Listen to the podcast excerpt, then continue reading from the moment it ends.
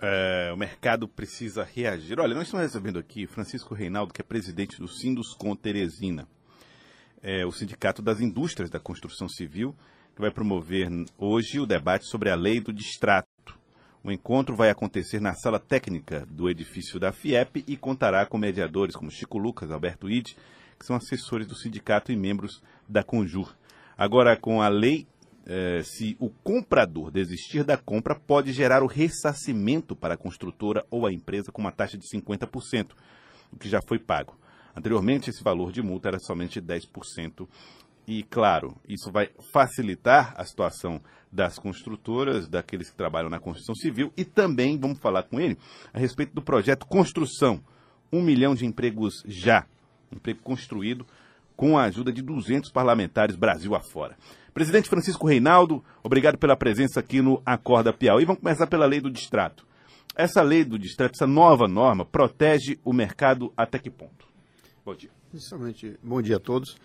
É, essa lei, na realidade, ela já está em vigor. O que nós vamos fazer hoje é apenas é, apresentar para a sociedade, para os nossos associados, é, os mecanismos que estão postos nela. Mas, é, é, em resumo, ela na realidade vem dar uma estabilidade para o que vinha ocorrendo que não era previsto, não tinha previsibilidade.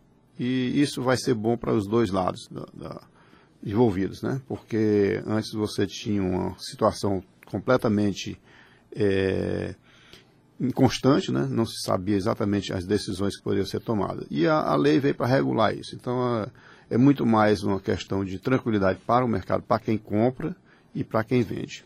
É, dentro dessa perspectiva aí de ter um mercado estável, de ter um mercado é, mais aquecido, qual é a, a, o horizonte que o setor da construção civil tem nesse momento, doutor Francisco Reinaldo, em que o país tem uma certa expectativa de, de crescimento, mas tem certos sobressaltos, principalmente na área política? É, nós, nós agora, na, na, o setor da construção foi, sempre foi um setor proativo, né? ele está sempre tentando chegar à frente dos acontecimentos. E eu digo, eu até conto uma história agora há pouco tempo, nós tivemos, semana passada, dia 3, nós tivemos um café da manhã com os parlamentares do Brasil todo, lá em Brasília, onde nós reunimos todos os sindicatos do Brasil, e convidamos parlamentares de cada estado. Né? E, para surpresa nossa, nós tivemos é, mais de 200 parlamentares, em torno de 200 parlamentares, na, na, nesse café da manhã. E qual é a ideia? É, o Piauí, inclusive, se, se esteve presente com 70% da sua bancada conosco, e a gente queria até agradecer aqui de pouco a participação dos do nossos representantes.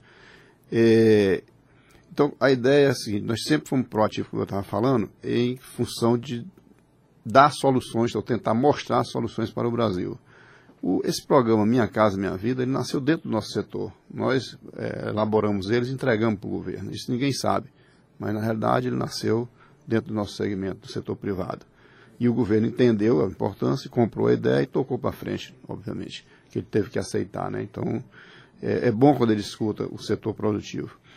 E e essa proatividade que nós temos sempre foi muito ligada ao poder executivo. Hoje nós estamos saindo um pouco do poder executivo, tentando fazer o mesmo com o poder legislativo. O, Por isso a importância desse. O está tá insensível ou está cercado de problema demais? Não, a, a gente, o nosso setor até que está tendo uma boa interlocução com, com o governo federal é, nesse primeiro momento. Tá fomos ouvidos, fomos chamados a, a então, mostrar esse a realidade. Esse cuidado com o legislativo seria um reforço. É, o, que o setor entendeu é que o legislativo, a importância do legislativo é muito grande, tá certo? Então, é, nós queremos mais essa proximidade. E com isso a gente está começando a trabalhar nesse aspecto, tá certo? De, de juntar as lideranças ou, ou, todos os parlamentares e mostrar da importância das reformas, da importância do, do, do que, que se pode fazer para melhorar o ambiente de negócio no Brasil como um todo.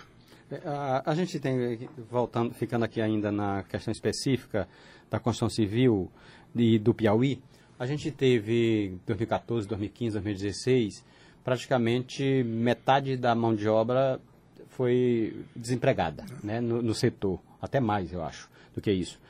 Qual é a, a realidade de hoje? O, o que é que o setor pode, pode dizer assim? Nós já recuperamos uma parte X Veja bem, o, o, setor ainda está em expectativa, tá certo? Já houve uma melhora, tá certo? Não da retomada de emprego, mas de vendas. Uhum. E o que se retirar, é, obviamente, dentro de pouco tempo em, em geração de emprego. É, acreditamos que já no segundo semestre já deveremos ter uma melhora né, nesse, nesse aspecto de geração de emprego. Porque novos empreendimentos deverão estar sendo lançados e isso, consequentemente, é, virá é, a geração de emprego. Há um quadro de mais confiança?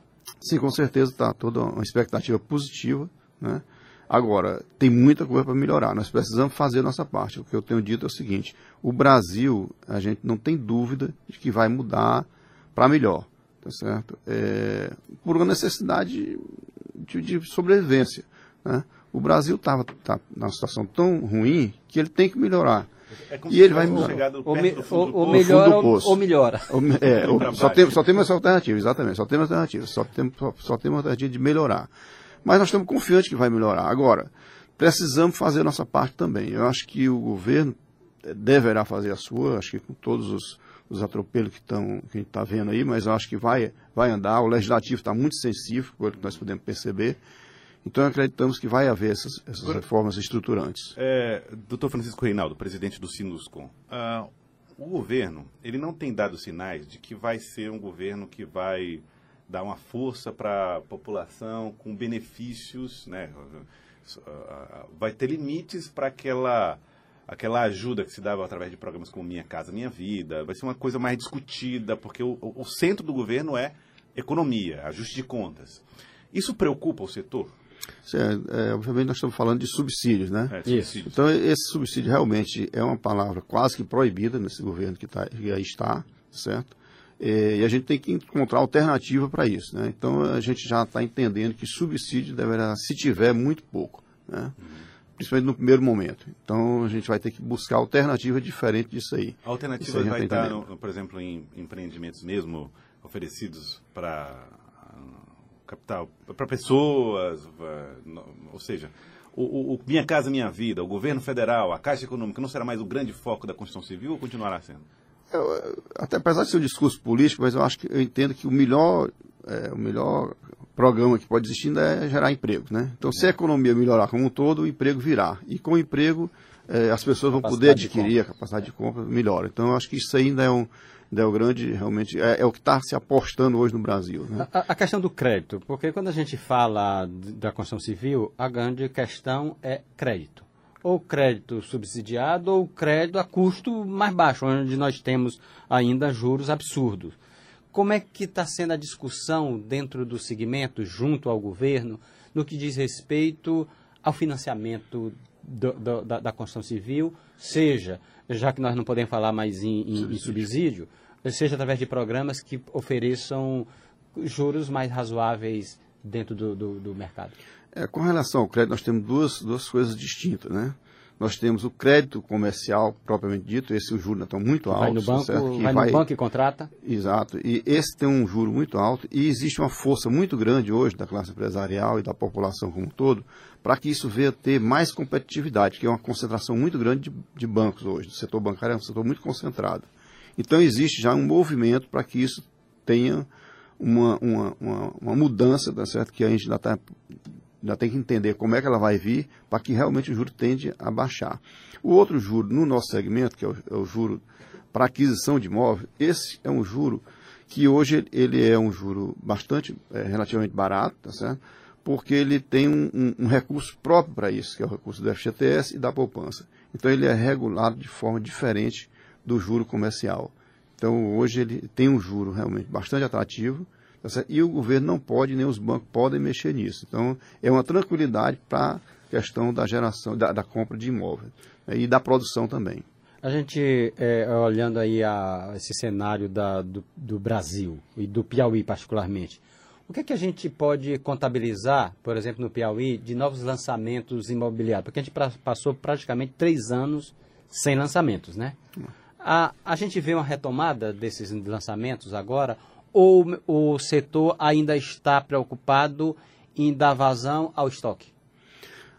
Só assim com relação à pergunta anterior, só para reforçar, eu diria que a questão crédito e juro para o setor imobiliário é uma questão resolvida. Né? É, com relação a novos empreendimentos, eu estava tentando dizer agora há pouco que nós temos que fazer nosso dever de casa. Sim. Então, vamos imaginar que tudo funcione, que as reformas passem, sejam aprovadas. Esse é um passo inicial. Tem muita coisa para ser feita. E isso vai acontecer nos estados maiores. O Brasil, para você ter uma ideia, é menos de 1% da economia do Brasil todo. São Paulo é mais é 50% da economia do Brasil todo. Então, as coisas vão acontecer a partir de São Paulo, queiramos ou não. Na hora que a, as questões estruturais forem resolvidas e a economia começar a girar, você vai ter é, investimentos de fora na economia. Porque se o, se o, tem muito dinheiro no mundo e esse dinheiro só vai onde tem um lugar seguro. Se o Brasil for mostrar que é um lugar seguro para investidores, virá dinheiro de fora para infraestrutura que o Brasil tem tudo por ser feito. E esse dinheiro, obviamente, vai começar a entrar nas regiões mais produtivas. São Paulo é um exemplo, mas nós temos outros exemplos, como no agronegócio, né, como ferrovias, que pode ser investimento externo, desde que tenha segurança jurídica. Então, assim, precisamos fazer. E nós aqui no Piauí, ou a gente resolve o nosso problema, ou nós vamos a reboque, ficar cada vez mais atrasado. Eu vou te dar um exemplo é, que eu vi agora recentemente no congresso que eu tive, que já existe tecnologia hoje para você construir uma casa em cinco dias. Em cinco dias você constrói uma casa e entrega para o cidadão para ele morar. E um cartório leva 30 dias para registrar um imóvel, fazer um registro.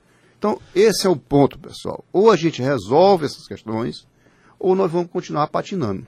Tá, então você está falando que é muito mais do que dinheiro para financiar compras e construções. É preciso resolver uma burocracia. Exato.